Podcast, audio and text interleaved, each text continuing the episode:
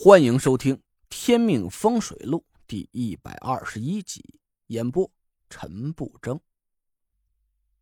我让田天祥留在医院好好休息。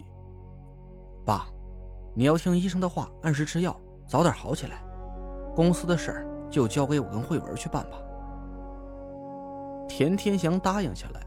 我又打电话特意嘱咐了陈阿姨，我说我和田慧文最近几天会很忙。让他费心好好照顾田天祥。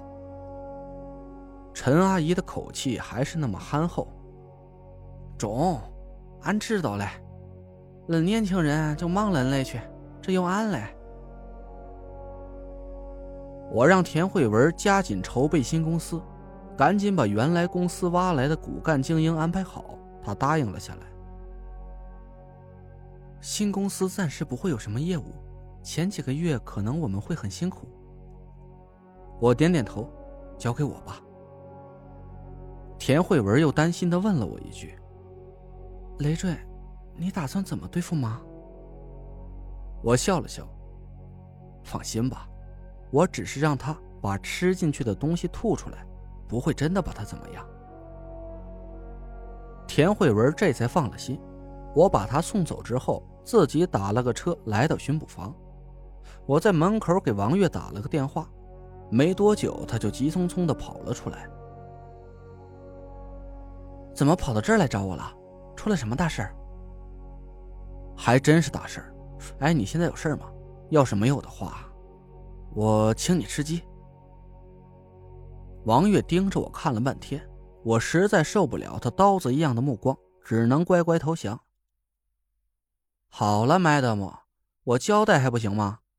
是这样，我岳父的身份证丢了，我呀想让你帮着补办一下，很急。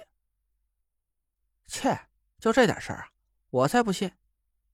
嗯，还有，我一会儿啊慢慢跟你说，你先把这事儿给我办了。好，你等我。几分钟之后，王月开着车出来，我们一起到了田天祥所在的户籍管理部门补办了身份证。有了王月的特殊照顾。身份证很快就拿到了手里，我又让王月带我去了趟房管局，把郊外的那套小院啊过户到了我跟田慧文的名下。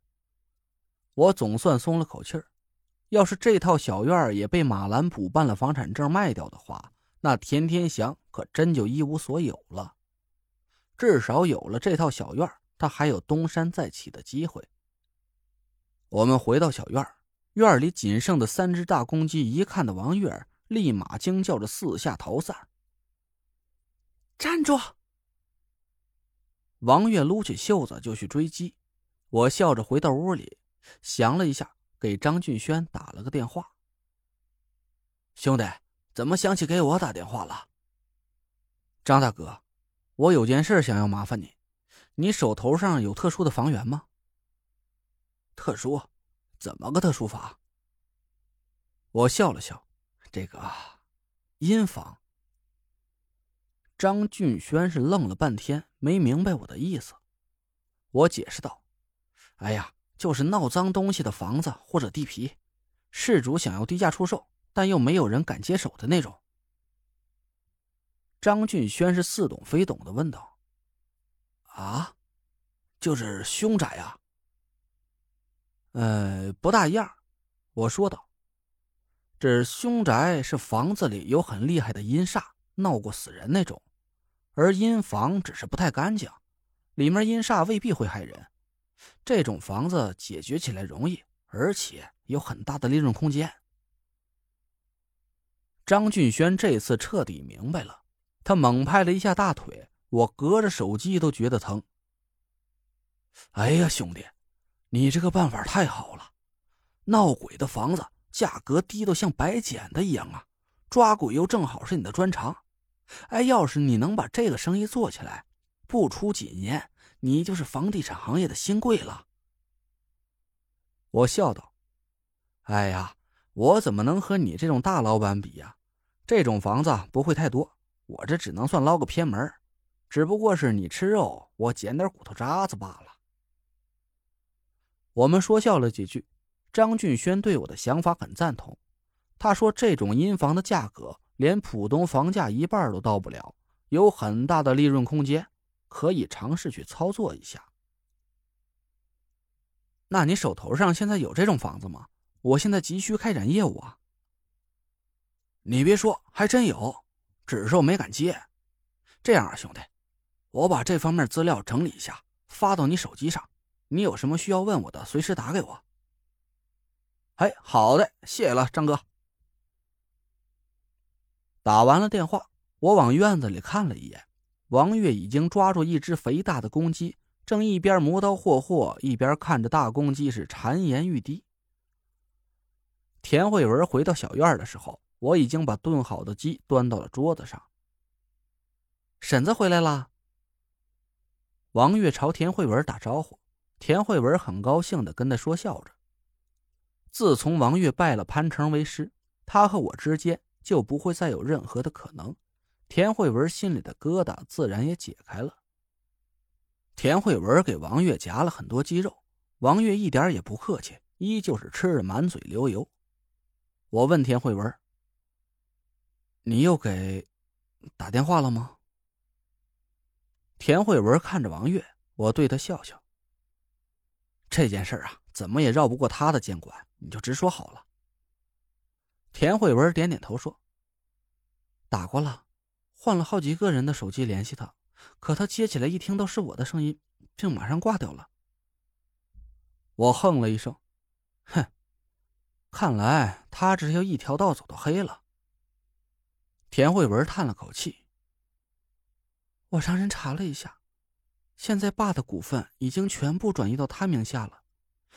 唉，除了我手上一点股份呢。”公司几乎是完全落在他手里了，就连爸的私人存款也都被他转走了。我丢给他一个安慰的眼神，转向了王月。Madam，我得和你报备一下，这几天我要做点违法乱纪的事儿。嗯，啊？王月赶紧抹掉嘴上的油。你知道是违法乱纪还要做？小心我把你抓进去喂干面包。我笑道：“我这不是主动和你坦白了吗？这几天呢，你就盯紧我，除了吃饭、睡觉、上厕所，咱俩寸步不离，一切行动都在你监督下进行。”哼，还算你有点觉悟啊。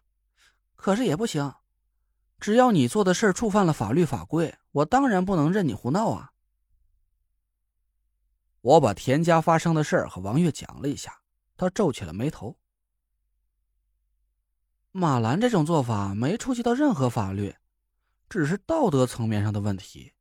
这想用法律手段拿回公司不太现实。我点点头，所以啊，我就得想其他办法呀，这让马兰把公司乖乖的还到我岳父手上。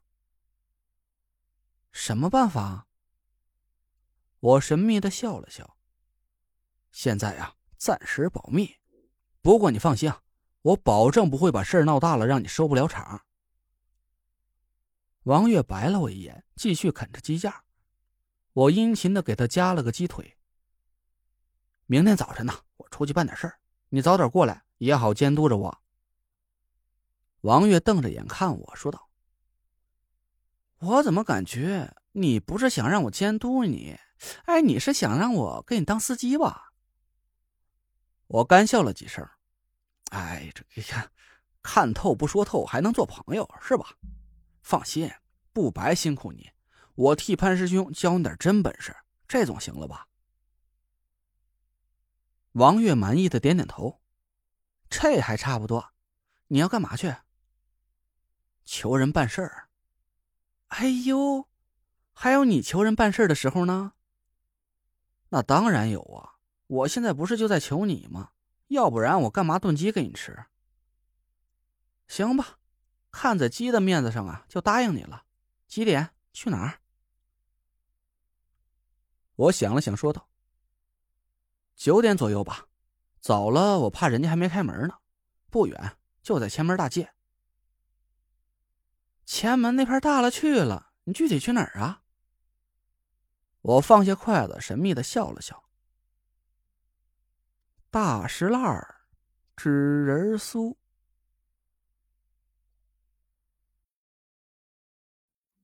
您刚刚听到的是天命风水录我是主播陈不争。订阅专辑不迷路麻烦您哎再给我个关注。